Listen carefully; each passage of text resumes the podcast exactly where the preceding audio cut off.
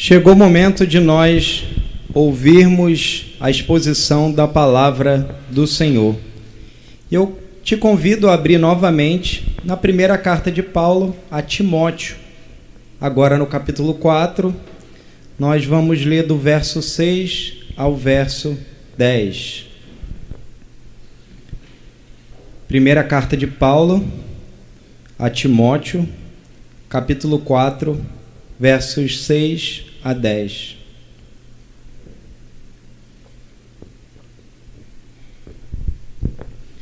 Diz assim a palavra do Senhor: Expondo estas coisas aos irmãos, você será um bom ministro de Cristo Jesus, alimentado com as palavras da fé e da boa doutrina que você tem seguido mas rejeite as fábulas profanas e de velhas caducas. Exercite-se pessoalmente na piedade, pois o exercício físico tem algum valor, mas a piedade tem valor para tudo, porque tem a promessa da vida que agora é e da que há de vir. Fiel é esta palavra e digna de inteira aceitação, pois é para esse fim que nós que trabalhamos e nos esforçamos, porque temos posto a nossa esperança no Deus vivo, Salvador de todos, e especialmente dos que creem. Vamos orar mais uma vez? Senhor, nós estamos diante da tua palavra. É a palavra de Deus, não palavra de homens, Senhor. Palavra que ao longo dos séculos tem transformados pessoas.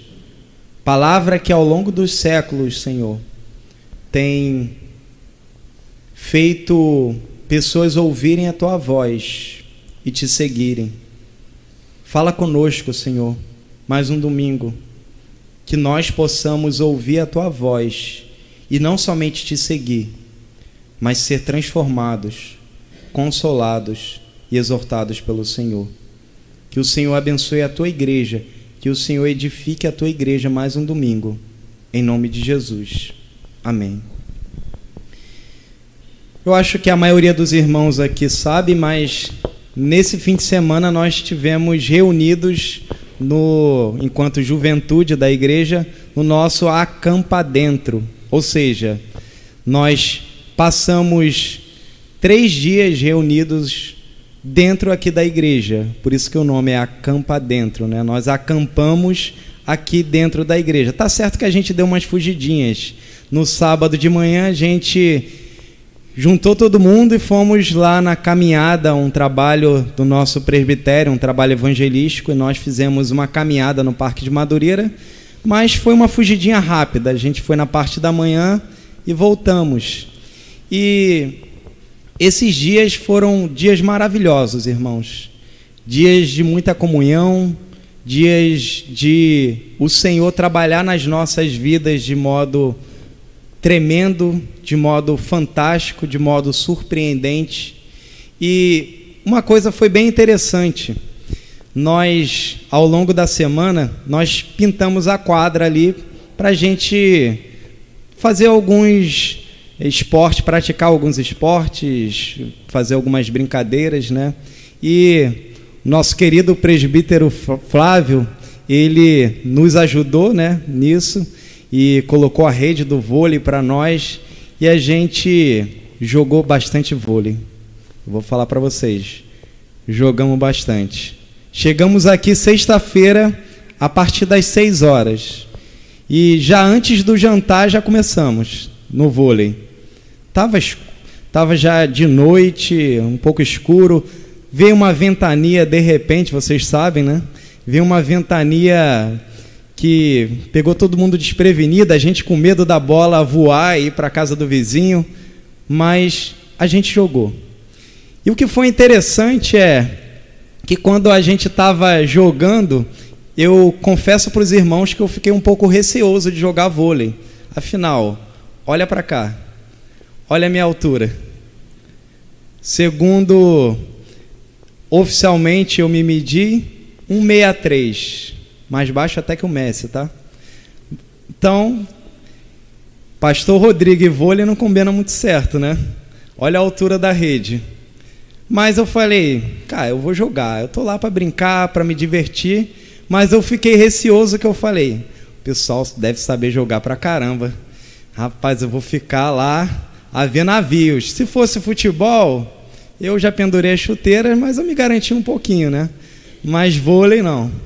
Eu falei, vou brincar, vou brincar com o pessoal e tal. E a primeira experiência foi um tanto assustadora. Não somente para mim, tá, gente? Para todos. Porque era um tal da bola ir para lá, para cá, e quase nunca ficava a bola é, no alto. E eu olhava e falava assim: é, eu não sou dos piores, né? Não vou, não vou mencionar nomes aqui, não, tá, gente? Mas eu falei: eu não sou dos piores e minha altura não vai influenciar tanto nisso. E aí foi, a gente ficou jogando, né? E para completar o vento, para completar nossas habilidades, o vento, e foi. A gente jogando na sexta-feira e entraram as meninas, os meninos e tudo misturado e aquela coisa.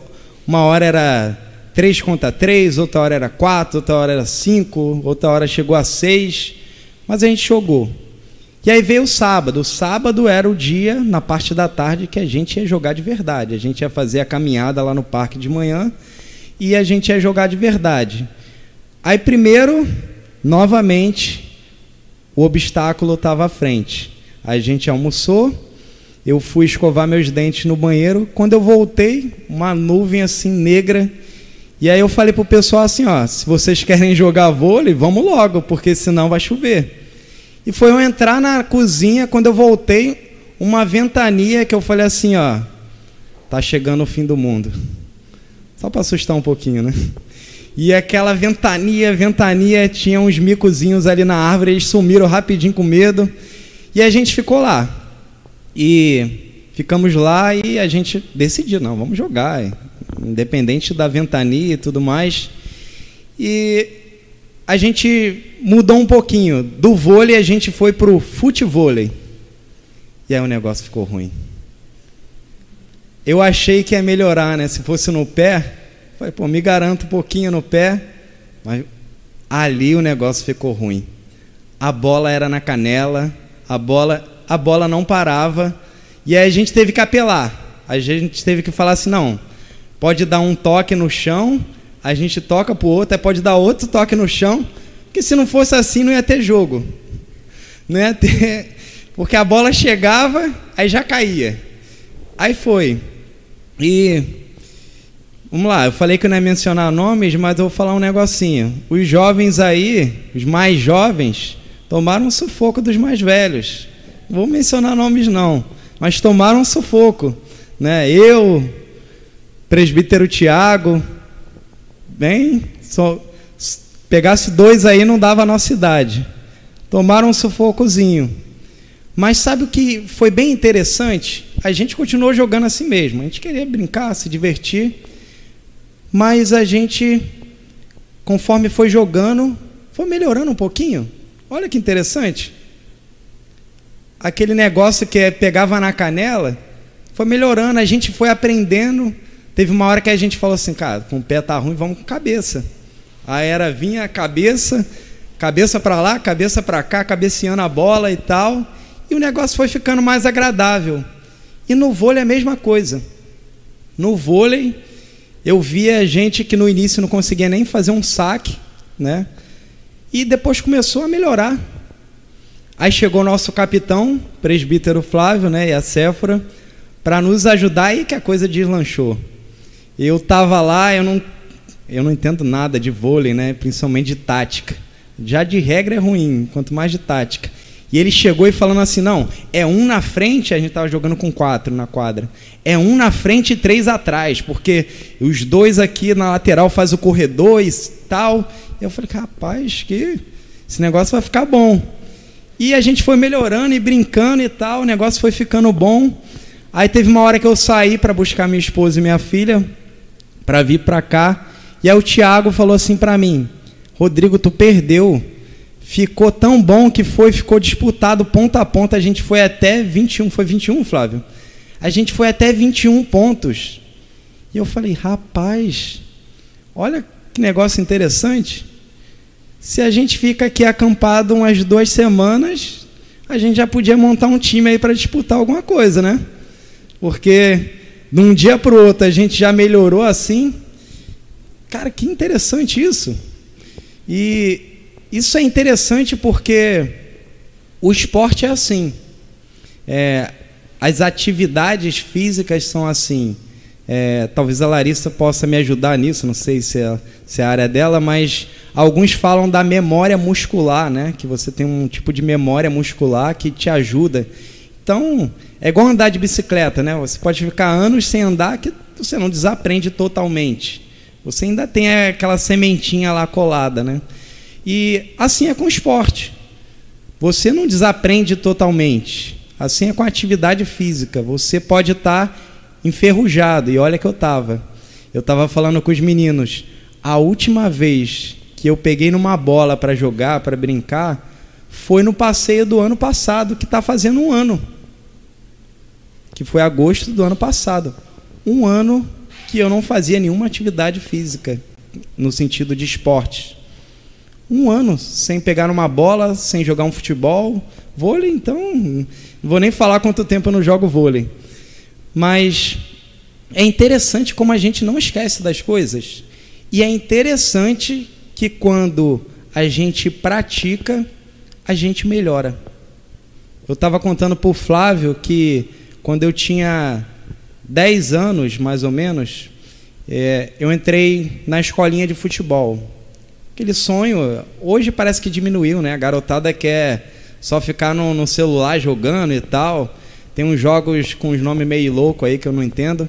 Mas na minha época, com 10 anos, 12 anos, a gente queria ser jogador de futebol. Eu queria ser igual o Ronaldo Fenômeno, era quem era o cara da minha geração. E eu fui para a escolinha de futebol. Cheguei na escolinha de futebol, com 10 anos de idade, você quer ser o quê? O que, que acha que eu queria ser? Centravante, né? Atacante. Se a minha referência era o Ronaldo Fenômeno, centravante. Não conseguia chutar uma bola. Nem força. Eu chutava, ela ia aqui, ó, bola de couro, pesada, né? Eu com 10 anos. Ela ia aqui, ó, nesse microfone. Só que aí eu fui perseverando, fominha, né? Fui perseverando. E aí eu vi que no ataque não ia dar para mim. Aí eu falei assim: não, eu quero ser meio de campo. Quero jogar no meio. O treinador me colocava no segundo tempo. Se eu tocava três vezes na bola, era muito. Aí eu fui, um belo dia, um dia de jogo, treino, né, um jogo contra outra equipe. O lateral direito faltou. Aí ele, quem joga aí na lateral direita? Aí eu, eu jogo. E eu sou canhoto, olha só a situação. Eu sou canhoto e falei que jogava na lateral direita. Mas eu queria jogar de qualquer jeito. Aí quando eu comecei a jogar ele viu que eu só usava a perna esquerda, ele falou assim para mim: Tu é canhoto? Eu falei: Sou. Então vai lá para lateral esquerda. O outro vai para lateral direita. Aí fui para lateral esquerda. Joguei, quando chegou no meio da semana no treino, ele falou assim: Rapaz, tu jogou bem. Eu falei: É, ele é. Daquele dia eu nunca mais saí do time. Nunca mais saí do time. Chegou no final do ano, eu ganhei o troféu como revelação da escolinha. Jogador revelação. Me chamavam de Felipe. Quem é da, dessa época aí sabe, o Felipe do Vasco, quando começou, era lateral esquerdo. Eu achava absurdo isso, né? Me comparar com o Felipe. Mas enfim. Mas o fato é que todos ficaram espantados com a minha evolução, meu desenvolvimento. Tinha um rapaz que me viu no início lá, que eu não aguentava chutar a bola, me viu chutando depois e ele falou assim: Rapaz, tu não conseguia chutar a bola, hoje tu tem um dos chutes mais fortes daqui. Mas foi por quê? Treino. Eu chegava cedo, treinava, tinha aquelas bolinhas cheias de areia, outro troço ruim eu chutava aquilo. Tudo isso, aliado a exercício físico e coisas do tipo, foi contribuindo para o meu desenvolvimento. Os treinamentos foi contribuindo para o meu desenvolvimento. Teve uma vez que eu me contundi e aí saí do, do campo gritando, chorando de dor, deu um estalo na minha perna. Aí fui no médico, fiz é, raio-x, né, para ver se. Ele falou: Olha, vou te passar um remédio aqui, mas você vai ter que ficar um mês sem jogar. Eu falei, Caraca, um mês sem jogar, sou titular do time. Falei, nada. Aí com três dias a dor passou. Eu falei, ah, já passou, vou jogar. Aí jogava. Quando eu fazia força para chutar, caía no chão chorando.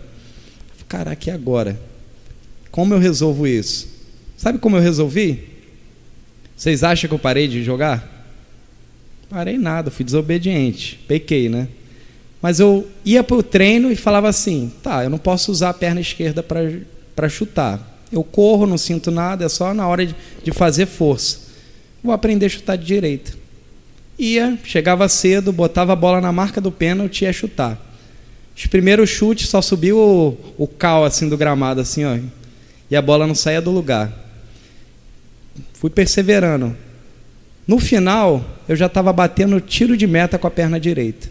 Não tem direção, não é boa como a esquerda, mas aprendi. Tudo por causa de treino. E é isso que nós vamos ver aqui hoje. Que na vida cristã também é assim. Na vida cristã, nós estamos envolvidos em uma espécie de treinamento. Que o treinamento, ele é importante na vida cristã. E o treinamento ele faz nós desenvolvermos na vida cristã. Hoje a gente vai aprender através do texto que nós lemos que nós devemos ensinar a verdade de Deus e treinarmos para vivermos de maneira mais piedosa. Vou repetir. Nós devemos ensinar a verdade de Deus e treinarmos para vivermos de maneira mais piedosa. Veja, Paulo escreve essa carta a Timóteo. E é bem interessante porque Paulo considera Timóteo como seu filho na fé. Ele fala isso lá no capítulo 1, lá no verso 2. A Timóteo, verdadeiro filho na fé. Paulo é aquele paizão, aquele paizão que cuida de todos e especificamente de Timóteo, Paulo tinha essa relação especial com ele. Só que Paulo escreve para Timóteo, Timóteo está lá em Éfeso, cuidando da igreja que o apóstolo Paulo ficou dois anos lá, entre eles, e Paulo deixou ele lá cuidando da igreja. E nesse momento, Paulo está, é, nós não sabemos aonde, talvez na Macedônia. Paulo havia sido solto da sua primeira prisão, que está lá em Atos capítulo 28. E Paulo escreve a Timóteo. Mas qual a finalidade de Paulo escrever para Timóteo? A finalidade está lá no capítulo 3, versos 14 e 15. Escrevo estas coisas a você, esperando ir vê-lo em breve. Mas se eu demorar, você saberá como se deve proceder na casa de Deus, que é a igreja do Deus vivo coluna e fundamento da verdade. Paulo escreve para Timóteo para orientar Timóteo como ele deveria proceder na casa de Deus. Timóteo, você tem que saber algumas coisas, você tem que saber como você deve proceder na casa do Senhor. Casa do Senhor que é o quê? Coluna e fundamento da verdade. Só que nós chegamos aqui no capítulo 4, o verso que nós lemos começa dizendo: expondo estas coisas aos irmãos. Que coisas são essas? Ora, as coisas que ele havia falado nos versículos anteriores. nos versículos anteriores, Paulo fala assim: Ora, o Espírito afirma expressamente que nos últimos tempos alguns apostatarão da fé, por obedecerem a espíritos enganadores e a ensinos de demônios, pela hipocrisia dos que falam mentiras e que têm a consciência cauterizada. E aí ele vai falar que proíbe o casamento, que exige a abstinência de alimentos. E Paulo está falando assim, cara, nos últimos dias, e quando nós estamos nos últimos dias? Desde da ressurreição e ascensão de Cristo. Está lá em Atos capítulo 2, quando Pedro fala, quando Pedro prega o seu sermão e ele fala, menciona a profecia do profeta Joel e ele fala assim: isso está se cumprindo. E na profecia fala que nos últimos dias se cumpriria essas coisas. Então, o que Pedro está falando é: chegamos nos últimos dias. Desde da vinda de Cristo, da sua morte, ressurreição e ascensão, um novo tempo foi inaugurado que é chamado os últimos dias. E Paulo fala aqui para Timóteo, nos últimos dias, ou seja, nesses tempos que nós estamos, o próprio Espírito do Senhor afirma que alguns apostatarão da fé. E aí vai falar que a causa disso é ensino de demônios. Ensino por causa de demônios. E aí vai falar um monte de coisas que havia no meio daquela igreja que essas pessoas, por dar ouvido a demônios, estavam ensinando naquela igreja. Ó, oh, não pode casar, não pode comer esse alimento, não pode fazer isso. Um monte de ensino ruim, um monte de falso ensino. E Paulo fala para Timóteo: não permita isso. E aí ele explica a razão disso. Está aqui dos versos 4 e 5. E aí ele começa falando no verso 6 que ele, ensinando a verdade, corrigindo esses falsos ensinos, ele será um bom ministro de Cristo. E aqui é algo que nós precisamos nos atentar. A verdade importa. Sempre que eu subo aqui e o texto fala sobre isso, eu sempre enfatizo: a verdade importa. Eu enfatizo porque nós vivemos numa era que a verdade é relativizada, que a verdade não importa, o importa é se funciona. A verdade não importa, o importa é se dá certo. Não importa é, a prática. Não. Para Jesus a verdade importa. Para a palavra do Senhor a verdade importa.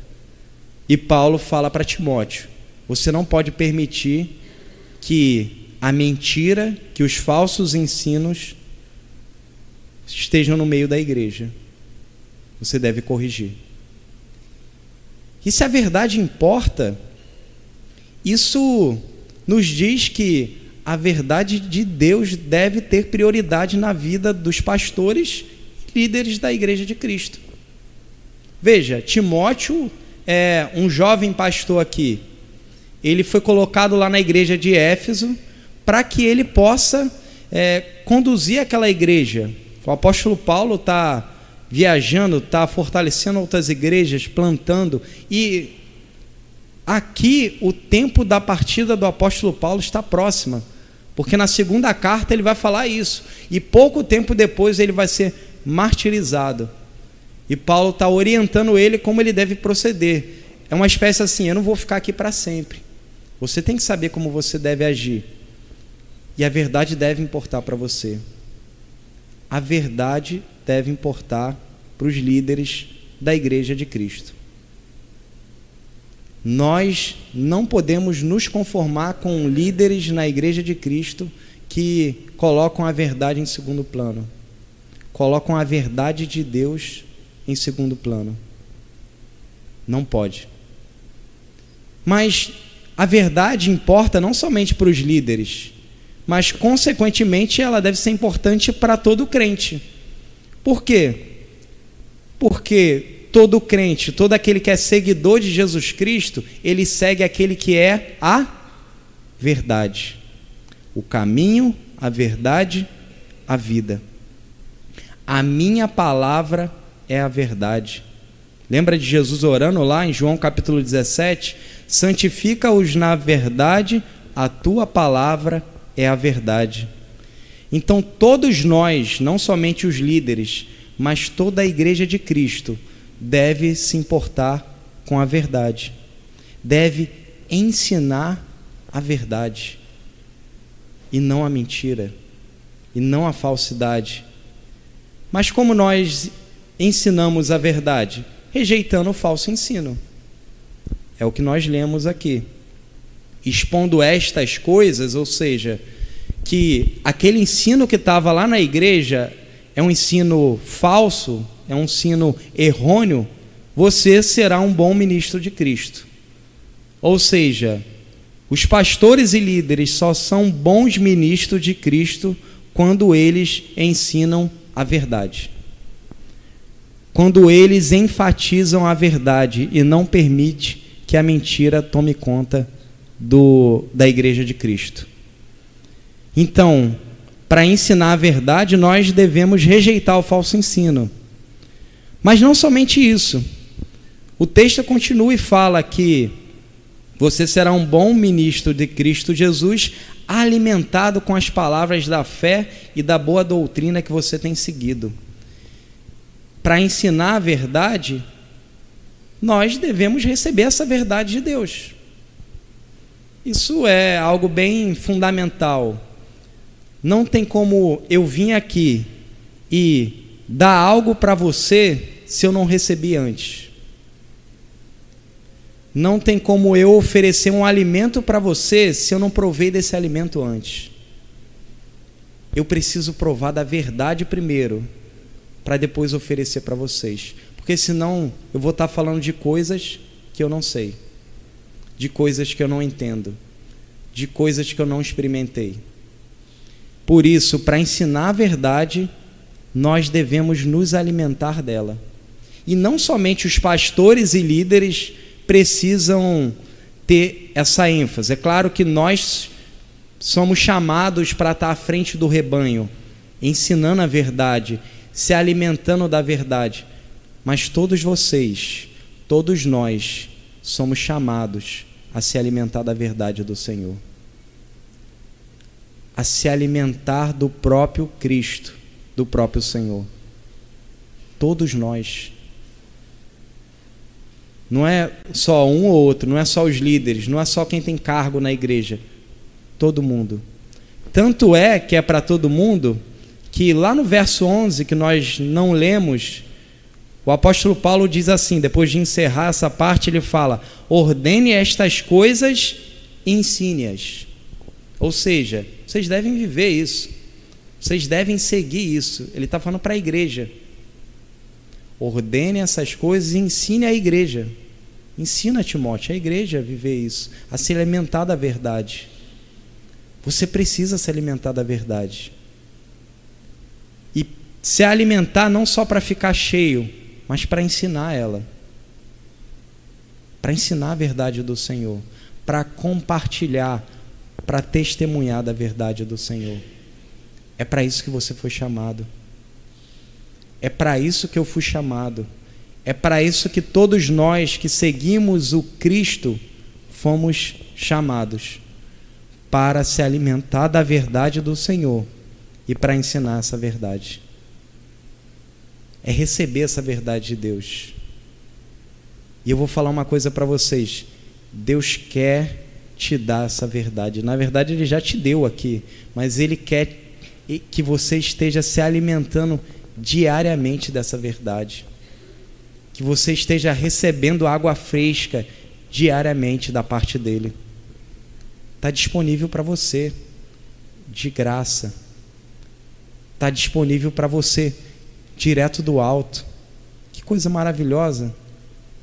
Que coisa maravilhosa saber que nós podemos nos alimentarmos da verdade e o próprio Senhor é que nos dá essa água da verdade, é que nos dá a palavra da verdade, que nos dá a nós, para que nós bebamos. Você precisa receber a verdade de Deus. se alimentar da verdade de Deus. Mas o texto prossegue. E aí agora Paulo vai enfatizar a parte que é a parte que a gente mais negligencia e mais difícil para nós, que é o treinamento.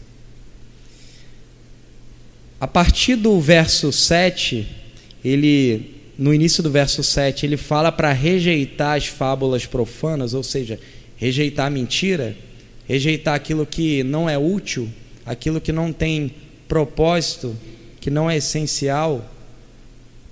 Ele fala: exercita-se pessoalmente na piedade. E a ideia aqui que Paulo está usando de exercício físico é uma ideia realmente de exercício, de você trabalhar.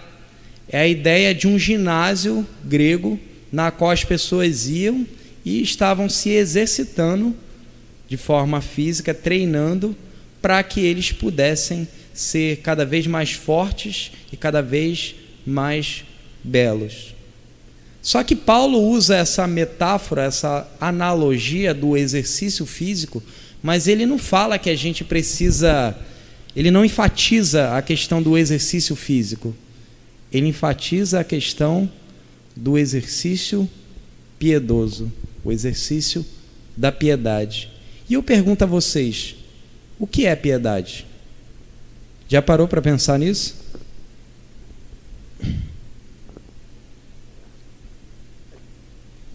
A gente costuma falar muito, Fulano, aquela irmãzinha, uma irmã muito piedosa. Aquele irmão, um irmão bem piedoso. Mas, afinal, o que, que significa ser piedoso? O que, que significa ser piedosa? Piedade vem de uma palavra grega chamada Eusébia. E ela, de modo geral, tem um sentido de religião, ou seja, é aquilo que lida com as questões religiosas. Só que, diferentemente desse contexto mais amplo e geral, piedade, principalmente nas Escrituras, no Novo Testamento, tem algo bem de específico, não é apenas algo religioso, não é uma religião é, meramente exterior, é um temor e uma reverência a Deus que tem raiz no nosso interior.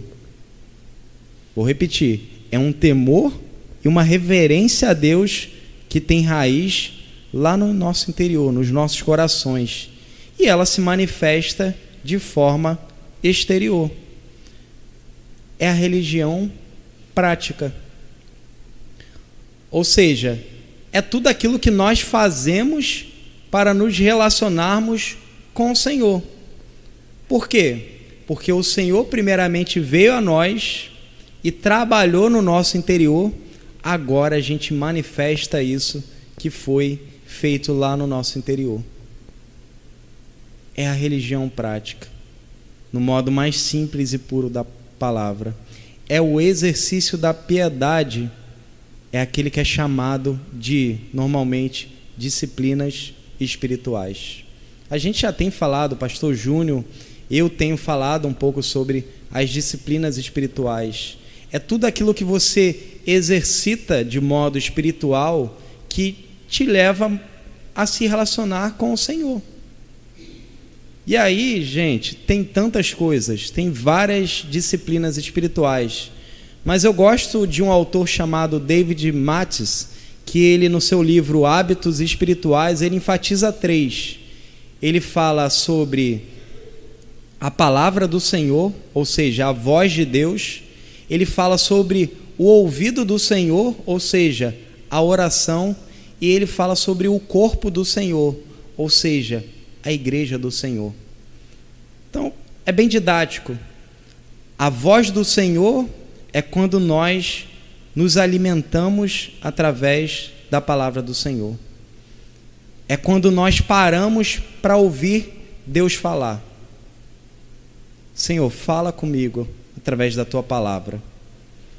O ouvido do Senhor é quando nós paramos e falamos com Ele, agora é Ele quem ouve. Nós falamos e ele ouve.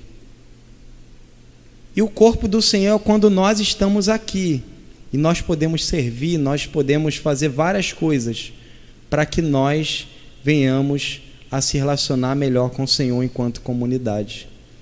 Bem simples, mas são as coisas mais negligenciadas por nós. Leitura da palavra, oração e vida em comunidade geralmente são as coisas mais negligenciadas por nós.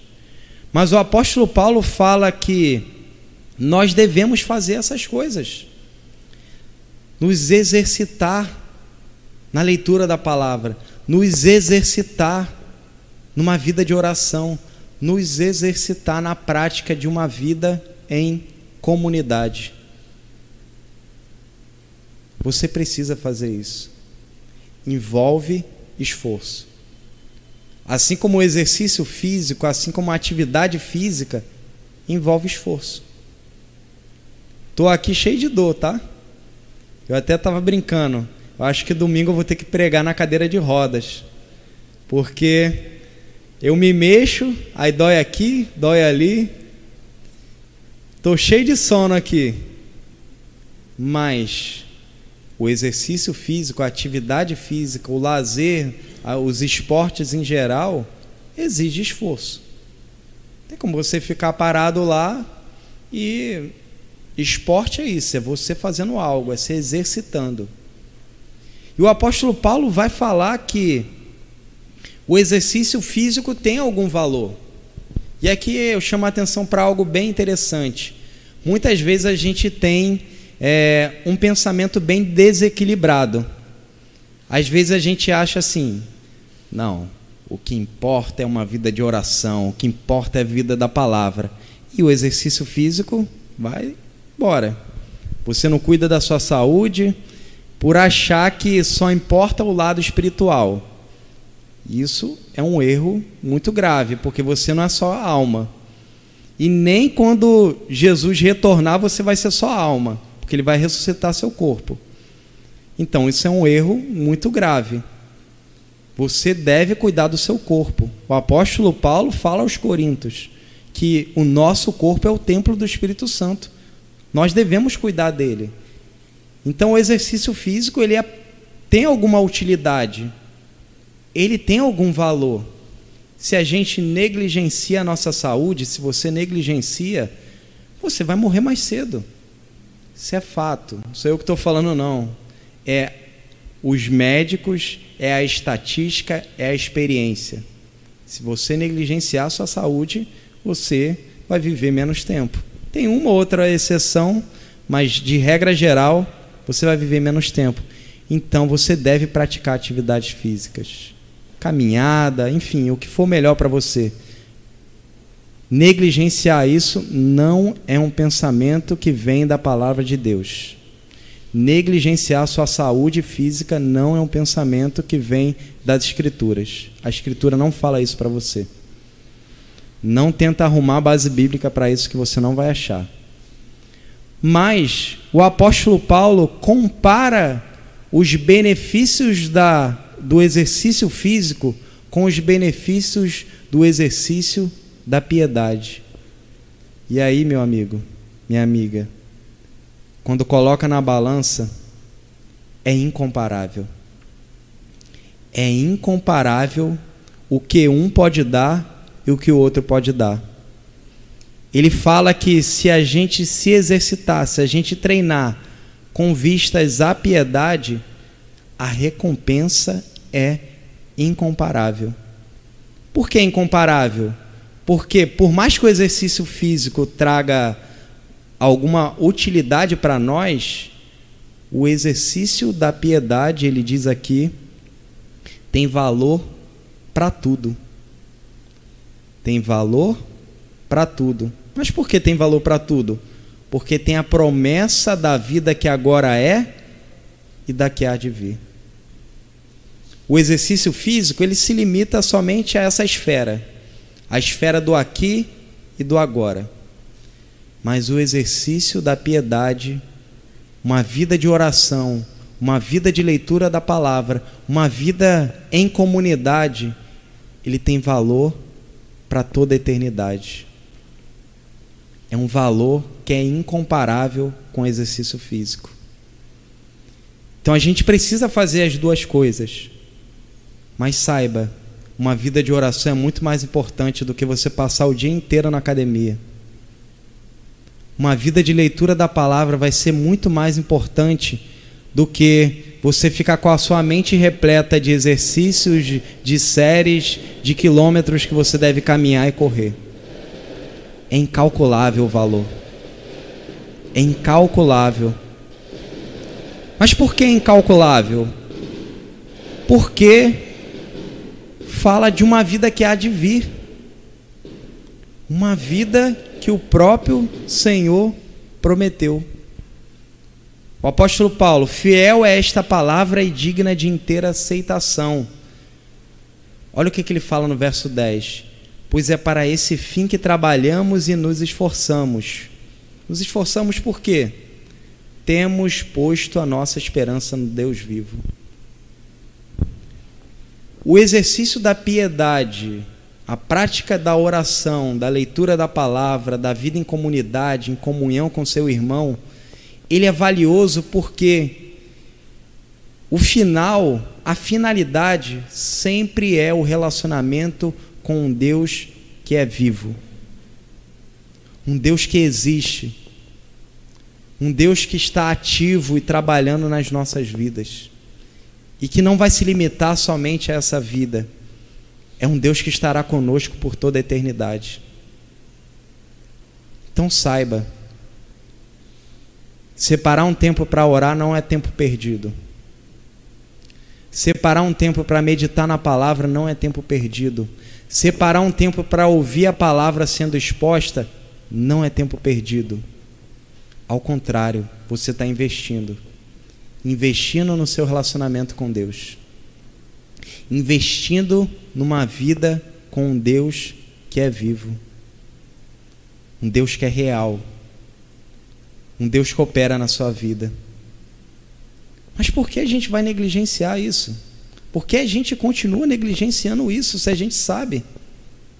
Nós não podemos. Nós não podemos negligenciar uma vida de oração. Nós não podemos negligenciar uma vida de leitura na palavra, vida em comunidade. Meu irmão e minha irmã, você não pode se acostumar a não querer mais vir para a igreja ou vir só quando você quiser, só quando der ânimo. Quem faz exercício físico aí sabe. Às vezes você tem que ir desanimado, sem, sem desejo de ir. Quem é, quem pratica esportes sabe, você tem que treinar mesmo quando não, quando não quer. Eu uma vez li uma entrevista com Michael Phelps recordista de várias coisas na natação, talvez o maior nadador da história, e perguntaram para ele como que ele conseguia fazer tudo o que ele fazia. E ele falou assim: "Eu treino 365 dias por ano. Esse é meu segredo. Eu treino 365 dias por ano." Ele fala: "Pensa que às vezes quando eu acordo não me dá vontade de ficar na cama?" Mas eu sei que se eu ficar, eu estou perdendo.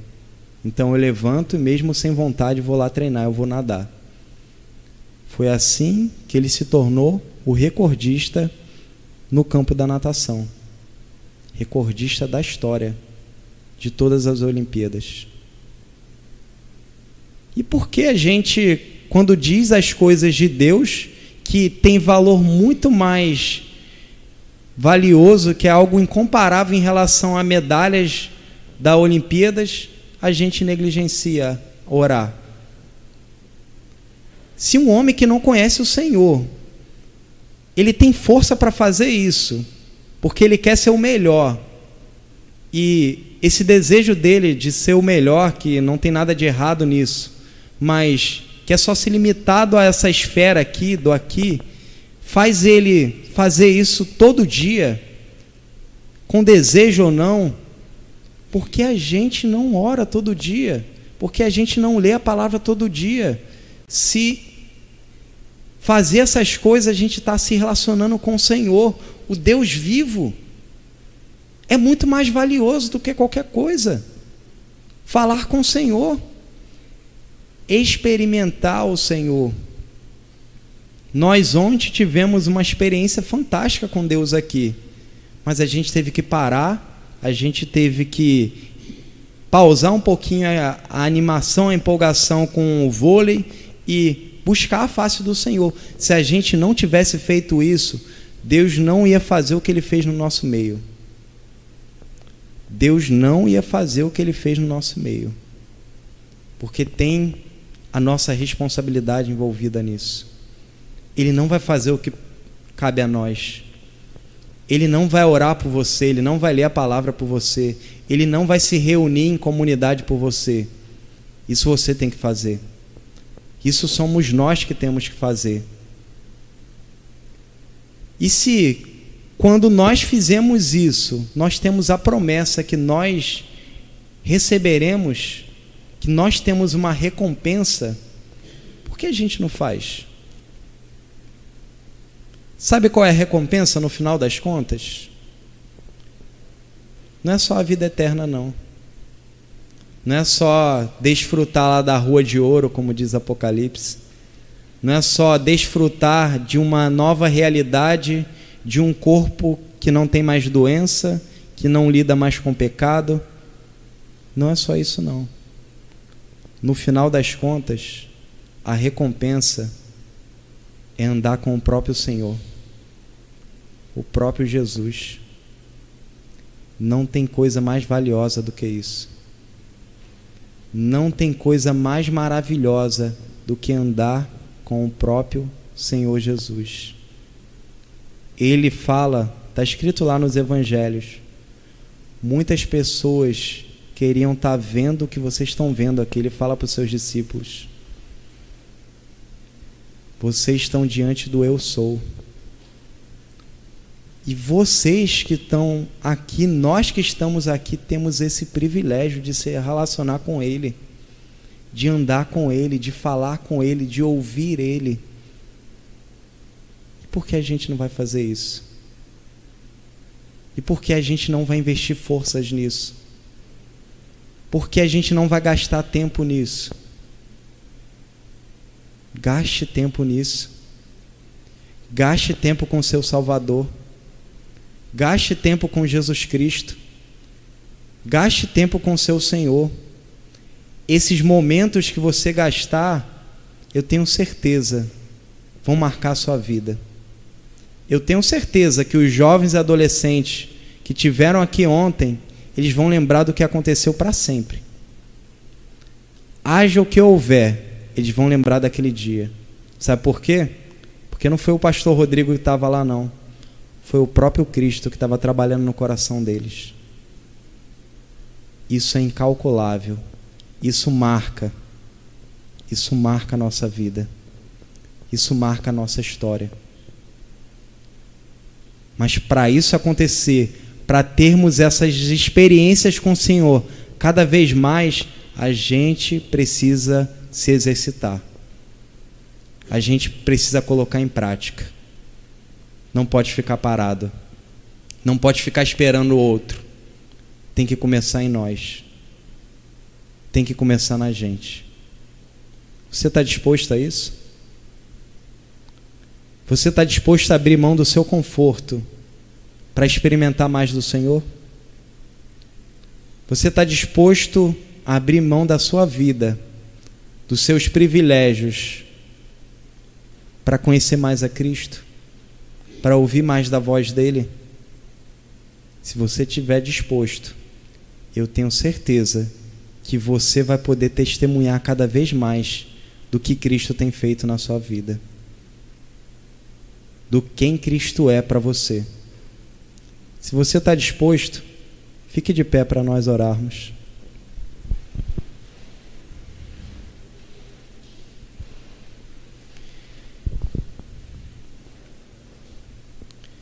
Senhor, nós estamos aqui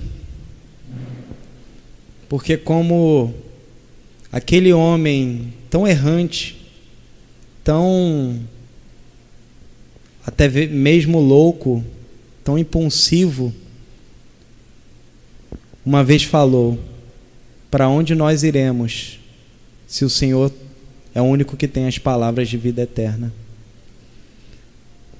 Nós estamos aqui, Senhor, porque nos unimos com aqueles que reconhecem que uma vida sem o Senhor não vale a pena ser vivida. Nós estamos aqui, Senhor, porque nós reconhecemos que nós queremos ouvir mais da tua voz, que nós queremos sentir mais o Senhor na nossa vida. Nós estamos aqui, Senhor, porque nós reconhecemos que não dá mais para viver longe do Senhor. Derrama, Senhor, do teu espírito sobre nós. Derrama da tua graça, Senhor, sobre nós. Fala conosco, Senhor, de modo especial e maravilhoso. Marca, Senhor, as nossas vidas com a tua mão poderosa. Seja conosco, Senhor. Nós não queremos, Senhor, ficar acomodados no nosso próprio conforto.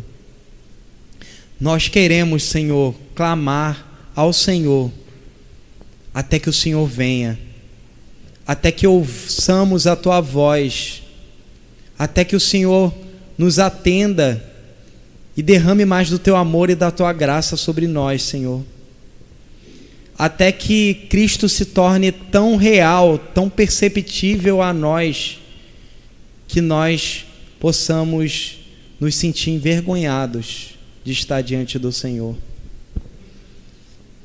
Venha sobre nós, Senhor. Muda a nossa história, Senhor. Porque todos aqueles que tiveram encontro com o Senhor foram mudados. E conosco não será diferente, Senhor. Muda a nossa vida, Senhor, porque nós precisamos de Ti. Nós não queremos mais essa religião apática, Senhor, que acha que vida de oração não importa, que o Senhor ouve mesmo assim. Nós não queremos, Senhor, mais essa vida que nós lemos tantos posts na internet nós lemos tantas notícias, Senhor, através dos nossos celulares, mas não conseguimos ler um versículo da tua palavra. Não, Senhor, não deixa nos conformarmos com isso, de comer migalha, Senhor. Porque o Senhor nos chamou para ter uma vida abundante, uma vida com o Senhor. Opera, Senhor, no nosso meio. Traz de volta, Senhor, a felicidade de andar com o Senhor a felicidade de ouvir a tua voz, de louvar o teu nome, de anunciar o teu nome. Traz de volta essa alegria, Senhor, para a tua igreja, para cada um que está aqui, Senhor. Que nós possamos mudar os nossos hábitos, Senhor, e nos disciplinar para ter momentos de comunhão com o Senhor para ter momentos na qual o Senhor marcará as nossas vidas para sempre. Sê conosco, Senhor. Sê com a nossa vida. Ouve a nossa oração, Senhor.